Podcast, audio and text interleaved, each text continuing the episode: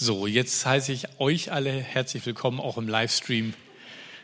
Ich hoffe, ihr habt im Stillen mein Gebet mitgebetet.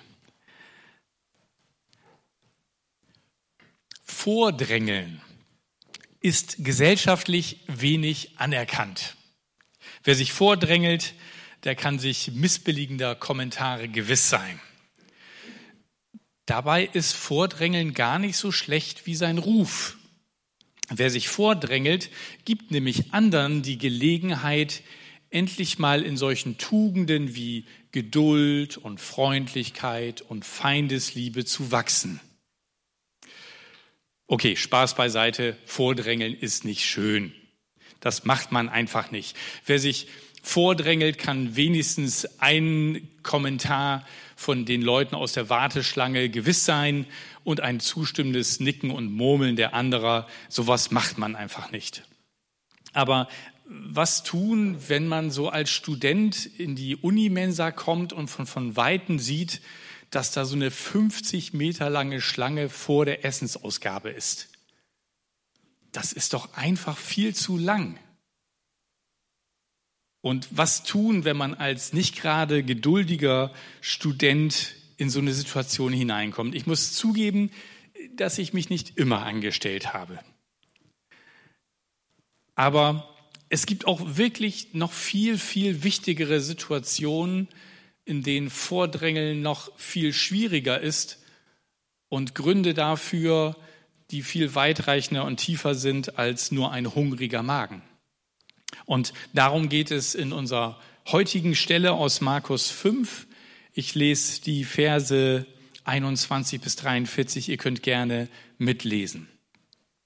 Als Jesus auf die andere Seite des Sees zurückkehrte, versammelte sich eine große Menge am Ufer um ihn.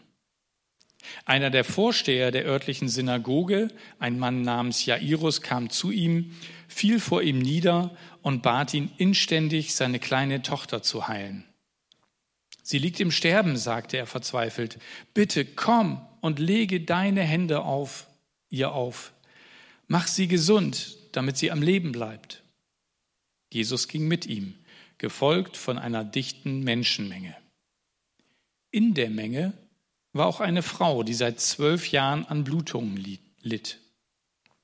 Sie hatte in dieser Zeit bei vielen Ärzten Schlimmes durchgemacht. Ihr ganzes Vermögen hatte sie eingebüßt, um sie zu bezahlen, ohne dass es ihr besser ging. Es war sogar schlimmer geworden. Diese Frau hatte von Jesus gehört. Sie kämpfte sich durch die Menge in seine Nähe und berührte den Saum seines Gewandes. Denn sie sagte sich, wenn ich nur seine Kleider berühre, werde ich gesund und im selben Augenblick hörte die Blutung auf und sie spürte, dass sie geheilt war.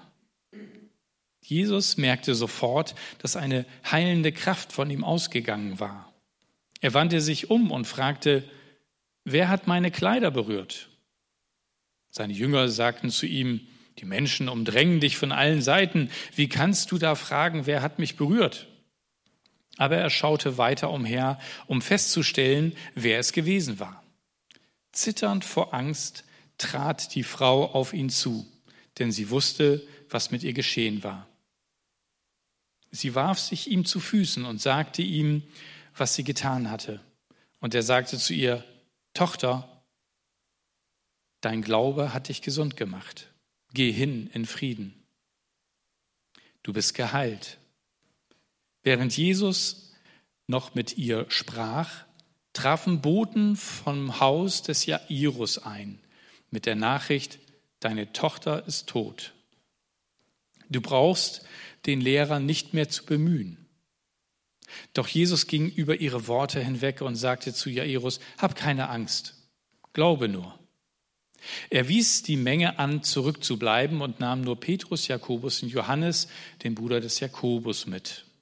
Als sie zum Haus des Synagogenvorstehers kamen, sah Jesus die aufgeregte Menge und die vielen weinenden und klagenden Menschen.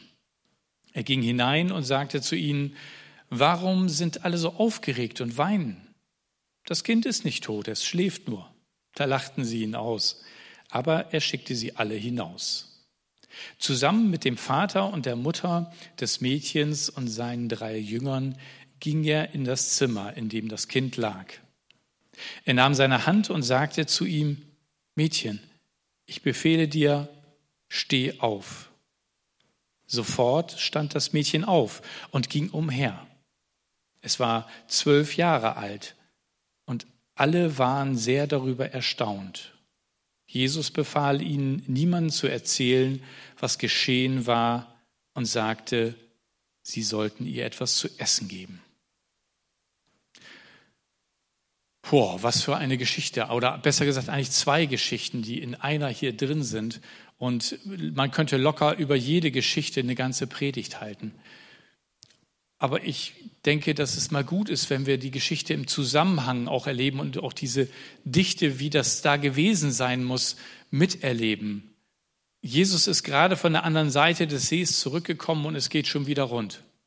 Die Leute sind da, sie wollen Jesus hören und dann dieser Synagogenvorsteher, der, der wusste, mit meiner Tochter geht es zu Ende und wenn überhaupt irgendjemand eine Chance hat, ihr zu helfen, dann dieser Jesus.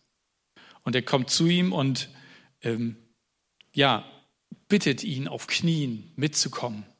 Jairus heißt er. Und Jesus kommt gerne mit. Er möchte helfen. Er möchte diese Tochter gesund machen. Und dann kommt diese Vordränglerin. Okay, ich gebe zu, es ist keine ganz klassische Vordränglerin, die sich da so richtig mitten in den Weg stellt und sagt, so, halt, erstmal bin ich dran, sondern sie hat sich überlegt, dass sie eigentlich gar nicht stören will, dass sie vielleicht sogar ganz unbemerkt nur Jesus berühren kann.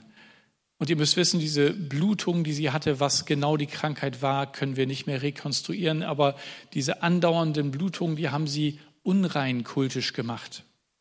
Und sie wusste eigentlich, dass jeder, der sie berührt, und das können in der Menge viel gewesen sein, auch kultisch unrein sind, so die Gesetze aus dem Alten Testament.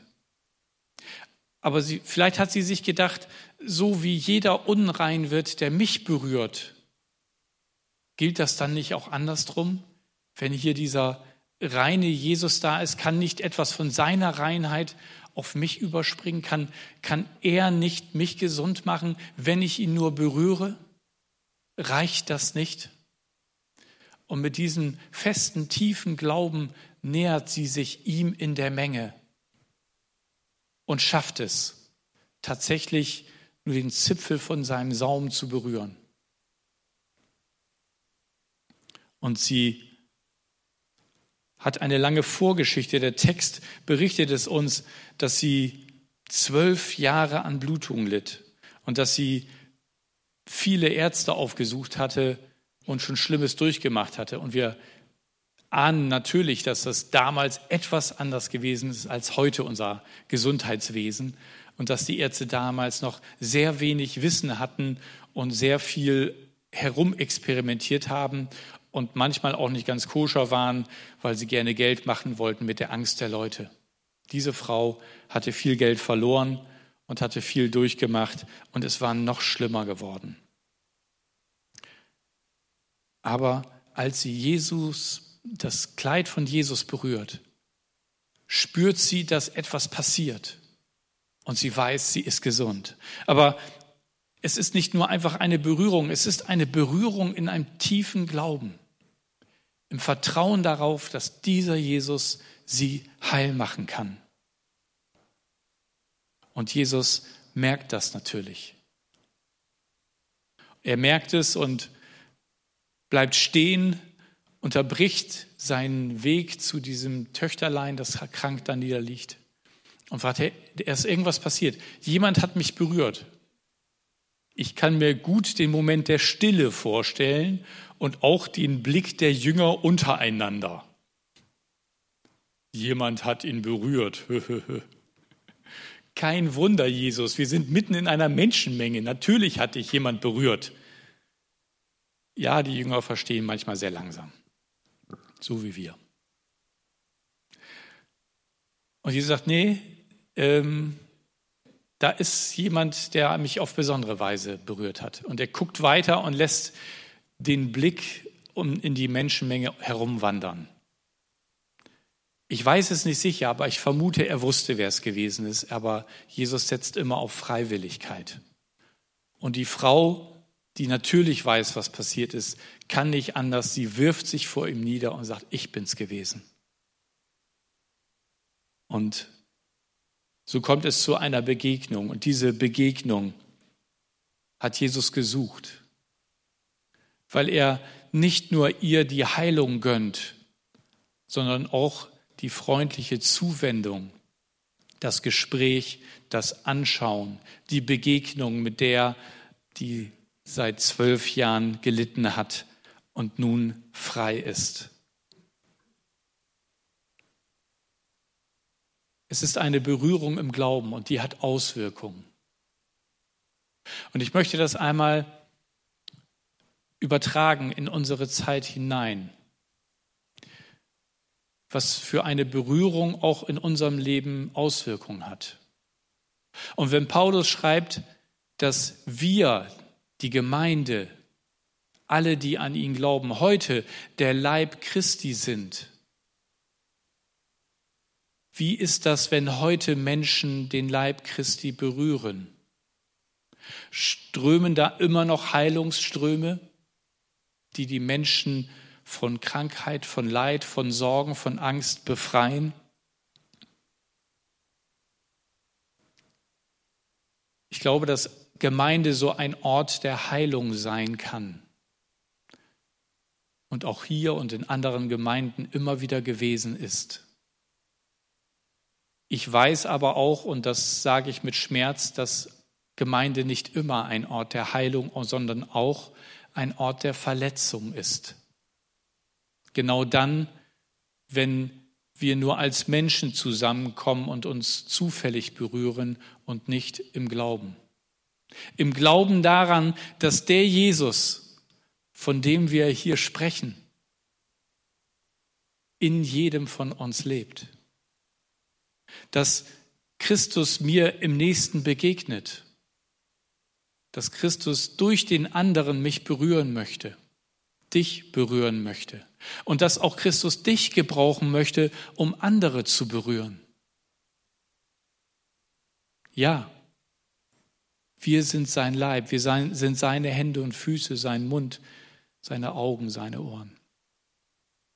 Ist uns das bewusst?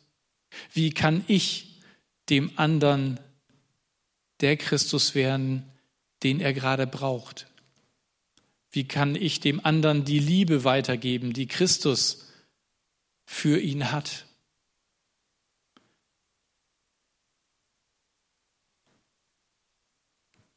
Wie berührst du als Teil dieser Gemeinde, als Teil des Leibes Christi deinen Nächsten?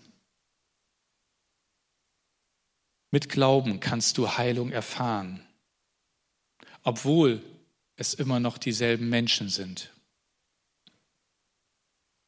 Heilungsströme können fließen. Es ist bei Jesus nicht nur seine Vollmacht, seine Salbung, die die Heilungsströme fließen lässt, sondern seine Liebe. Macht alleine ist oft lieblos, aber Liebe ist niemals machtlos. Durch Liebe wird aus der Begegnung eine heilsame Begegnung. Und Jesus sucht diese Begegnung mit der Frau. Was können wir als Gemeinde tun, dass hier Heilungsströme der Liebe fließen? Unser Leitsatz ist, wir wollen Menschen helfen, zu Nachfolgern Jesu zu werden, gemeinsam in der Liebe wachsen und Gott anbeten. Wir wollen gemeinsam in der Liebe wachsen. Und das können wir, indem wir uns immer wieder mit seiner Liebe füllen lassen und diese Liebe einander weitergeben auf vielfältige Weise. Wir wollen Gott lieben, wir wollen Menschen lieben. Meine Frage heute ist, darf Gott dich gebrauchen, um einen anderen Menschen zu berühren mit seiner Liebe?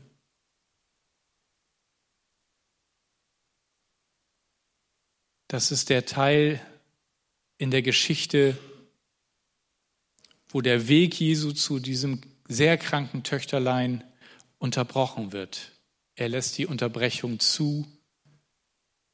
Er nimmt sich Zeit auch für diese Frau. Er drängt sie nicht zur Seite. Er stutzt sie nicht zurecht. Er nimmt sich Zeit, obwohl das etwas bedeutet für die Tochter des Jairus. Und während er noch mit der Frau spricht, kommen die Boten vom Jairus mit der Nachricht, deine Tochter ist tot. Aus, vorbei, Feierabend. Du brauchst den Meister nicht mehr zu bemühen. Es ist zu spät. Es war nicht rechtzeitig. Ihr wart nicht schnell genug. Könnt ihr euch vorstellen, was da sich in dem Jairus abgespielt hat, wie er innerlich zusammengesackt ist, wie er sich selber vielleicht Vorwürfe macht oder heimlich der Frau, die jetzt auch noch Jesus aufgehalten hat, wie er den Tag in Gedanken durchgeht, was hätte ich machen können, wie hätte ich Jesus früher finden können.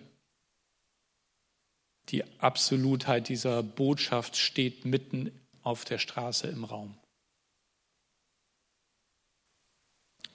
Jesus ist zu spät. Das ist die Botschaft, die bei dem Mann ankommt. Und er ist mit Stimmen in sich und von außen konfrontiert, die ihm den Glauben rauben, dass hier noch etwas zu machen ist. Ich weiß nicht, ob du solche Situationen kennst wo dir das Herz in die Hose gerutscht ist, wo du solche Hiobs-Botschaften bekommen hast, eine Nachricht, die dir das Herz in die Hose rutschen ließ. Vielleicht eine Diagnose oder eine bedrückende Nachricht, vielleicht ein bedrückender Kontostand. Oder ein niederschmetterndes Prüfungsergebnis. Oder eine Nachricht, über deinen Sohn oder deine Tochter oder vielleicht das Verhalten deines Freundes oder deines Kollegen, das dich extrem verunsichert.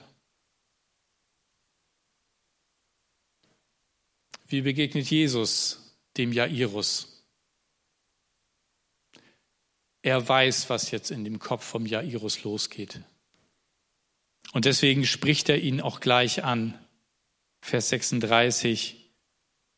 Jesus ging über die Worte der Boten hinweg und sagte, hab keine Angst, fürchte dich nicht, glaube nur, vertraue nur.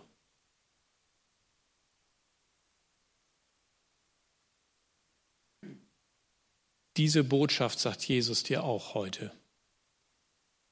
Wenn du gerade aus diesen Gedankenkreisen gar nicht mehr rauskommst, von der negativen Nachricht, die du gehört hast. Und diese Worte gelten für jede solcher Situation, die vielleicht in der kommenden Woche auf uns zukommt. Hab keine Angst, glaube nur. Und in der Situation kennen wir den Schluss der Geschichte noch nicht. Und Jairus kennt sie auch nicht. Sondern es ist immer noch dasselbe. Seine Tochter ist tot. Und Jesus sagt, hab keine Angst, glaube nur. Und Jesus geht mit. Jesus geht mit. Und dann ist da diese Situation mit den Klagefrauen und das sind teilweise Leute, die nicht aus der Beziehung heraus klagen, sondern weil sie als Klagefrauen sogar bestellt werden konnten die dabei sind. Und Jesus schickt sie raus und sagt, sie schläft nur. Die fangen an zu lachen und sagen, was ist das denn für ein Dummkopf? Jemand, der in tiefer Trauer ist, würde nicht so reagieren. Und mit seinem engsten Jüngerkreis und den Eltern geht er zu diesem Mädchen hin und sagt, Tochter, steh auf. Töchterlein, müsste man eigentlich sagen. Talita. Hier hat uns Markus das aramäische Wort überliefert, weil es einen Anklang hat von Vertraulichkeit. Talita kum. Töchterlein, steh auf. So wie vielleicht die Eltern morgens das Kind geweckt haben nach dem langen Schlaf. Steh auf. Steh auf, so wie man es sagt, wenn jemand eigentlich gerade nur schläft. Und tatsächlich genau das passiert. Jesus erweckt diese Tochter zum Leben zurück. Er holt sie zurück. Er bestätigt das, was er dem Jairus gesagt hat. Fürchte dich nicht, glaube nur, vertraue. Es ist für mich nicht das Problem, dass sie nicht mehr krank ist und jetzt schon gestorben ist. Ich bin der Herr über Leben und Tod. Und weißt du, egal was für eine Schreckensbotschaft du bekommen hast oder bekommst, Jesus sagt dir, hab keine Angst, glaube, vertraue mir. Ich bin in der Lage, egal was ist, Hoffnung hineinzusprechen und diese Hoffnung Wirklichkeit werden zu lassen. Und darum ist es so wichtig, dass wir lernen, ihm zu vertrauen. Denn er ist derjenige, der auch unsere Schwierigkeiten, die uns genauso knallhart erscheinen wie dem Jairus der Tod seiner Tochter, auch die, die wir unmöglich zu lösen empfinden, die kann Jesus lösen. Er kann Beziehungen wiederherstellen, wo sie zerbrochen sind. Er kann verwundete Herzen heilen. Er kann noch heute Gesundheit wiederherstellen und er kann noch heute Tote zum Leben erwecken. Warum ich mir da so sicher bin? Es gibt ein schönes Buch, das ist leider noch nicht ins Deutsche übersetzt. Saints Who Raised the Dead, True Stories of 400 Resurrection Miracles. Zu Deutsch, Heilige, die Tote zum Leben erweckt haben, 400 bezeugte Auferstehungswunder aus der Kirchengeschichte. Ihr könnt das gerne euch bestellen oder sogar als Kindle gibt es das auch. Dann könnt ihr 2000 Jahre Kirchengeschichte wohl dokumentierte Auferstehungswunder nachlesen. Das hat nicht mit Jesus aufgehört, das hat mit Jesus angefangen. Er ist noch derselbe, seine Kraft ist noch dieselbe. Und ich habe selber ein, eine DVD, ein Video von einem Pastor, der in Afrika ums Leben gekommen ist durch einen Unfall und dessen Frau einfach nicht glauben konnte, dass ihr Mann gestorben ist und dass Gott ihr den nehmen wird und im Glauben gebetet hat, dass er doch wieder zu ihr kommt und Gott an seine Verheißung erinnert hat. Und äh, es war, glaube ich, schon zwei Tage war er tot. Und sie hat ihn dann zu einer Versammlung von Bonke, der da in einem Nachbarort, Nachbarstadt evangelisiert hat, gebracht. Und er ist zum Leben zurückgekehrt. Es passiert heute noch. Gott ist derselbe. Das, was uns unglaublich erscheint und unmöglich, das kann er tun. Und deswegen meine Frage am Schluss. Zum einen, wo brauchst du eine heilsame Berührung, genau wie diese blutflüssige Frau, die diese Krankheit hatte? Wo ist etwas, wo du selber nicht weiterkommst und mit aller Hilfe und allen Möglichkeiten am Ende bist? Wo brauchst du eine Berührung, eine heilsame Berührung von Jesus? Und auch das andere, wo macht dir etwas so sehr Angst, dass du mit deinem Verstand keine Lösung weißt? Da sagt Jesus dir, hab keine Angst glaube nur. Und ich möchte zum Abschluss jetzt einfach für jeden von uns beten, hier oder auch im Livestream, dass wir dieses Vertrauen auf Jesus setzen. Und in der anschließenden Stille und in dem Instrumentalstück lade ich euch ein, das, was euch gerade beschäftigt, zu Jesus zu bringen und eine heilsame Berührung mit ihm zu erleben. Lasst uns beten. Jesus, danke. Danke, dass du heute noch genauso mächtig bist wie damals. Danke, dass du auch heute noch in unser Herz hineinsprechen kannst und dass du diese heilsame Berührung uns schenken kannst. Und ich bitte dich, Heiliger Geist, komm, berühre unsere Herzen, heile unsere Wunden, frisch unseren Glauben auf durch deine Auferstehungskraft. Wir bringen dir, was uns bewegt und was uns beschäftigt und belastet, jetzt im Gebet in der Stille.